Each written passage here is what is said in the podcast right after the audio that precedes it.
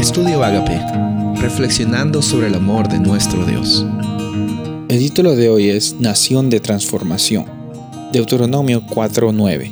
Por tanto, guárdate y guarda tu alma con diligencia, para que no te olvides de las cosas que tus ojos han visto. Dice aparten de tu corazón todos los días de tu vida. Antes bien, las enseñarás a tus hijos y a los hijos de tus hijos.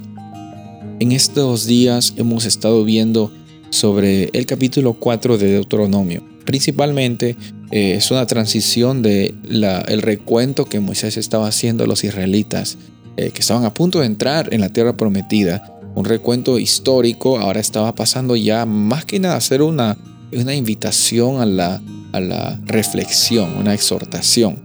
Y, y en este capítulo eh, Moisés empieza diciendo, ¿saben qué? Ahora nos toca a nosotros escuchar, ahora nos toca a nosotros vivir esta realidad y nos toca a nosotros reconocer de que Dios es el que nos da estos caminos para que los podamos caminar y podamos experimentar esta abundancia, esta libertad.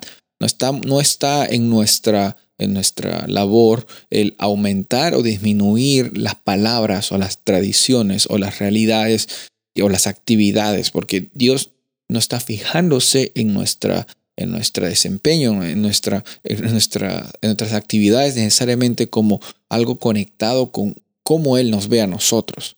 Y después, eh, finalmente, vemos también de que Moisés en el capítulo 4, versículos 7 y 8, eh, llama la atención a los israelitas y decirles, miren, tenemos la bendición de que nuestro Dios, comparado a los dioses, con D minúscula, obviamente no dioses reales, comparado a los dioses vecinos, nuestro Dios es cercano, nuestro Dios es real, nuestro Dios quiere lo mejor para nosotros, nuestro Dios eh, eh, siempre está dispuesto y, provee. Es más, nuestro Dios es el que nos alcanza, el que, el que eh, provee el pacto para que podamos ser restaurados. Y, sabes, ese mismo Dios del Antiguo Testamento es el mismo Dios que lo encontramos aquí hoy.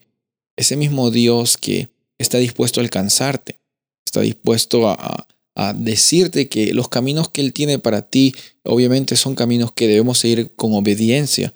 Pero hemos visto también en estos días que la obediencia no consiste en hacer las cosas bien solamente. Al menos la obediencia que realmente causa la diferencia, marca la diferencia. La, obediencia que marca la diferencia no es hacer las cosas bien y dejar de hacer las cosas mal.